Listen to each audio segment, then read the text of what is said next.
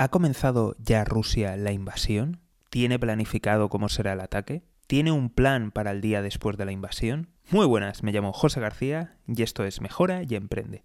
Hoy hablamos del plan del día después de Rusia.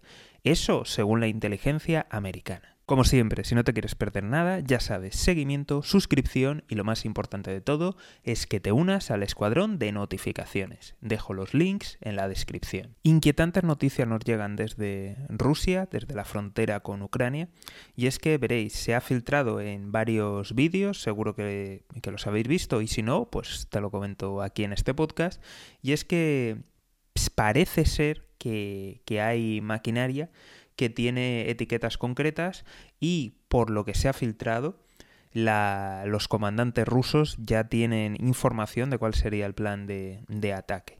Entonces, algunas fuentes consideran que podría ser que, ya ha comenzado, que está a punto de empezar la invasión, pero lo más preocupante de todo ha sido la información que ha filtrado la inteligencia americana, en la que, según dice, acusa a Moscú de que ya tiene listas completas de personas para el día después de la, invasión. Listas completas de personas mm, que, nadie se lo olvide. Estamos hablando de listas de gente a la que hay que eliminar en el día después.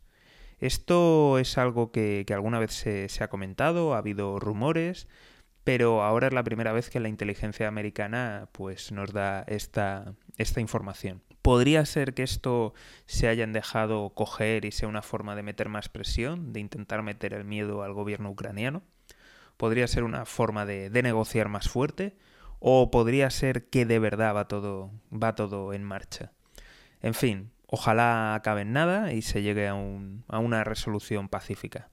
Como siempre, si no te quieres perder nada, ya sabes, seguimiento, suscripción y lo más importante de todo es que te unas al escuadrón de notificaciones. Dejo el link en la descripción. Un saludo y toda la suerte del mundo.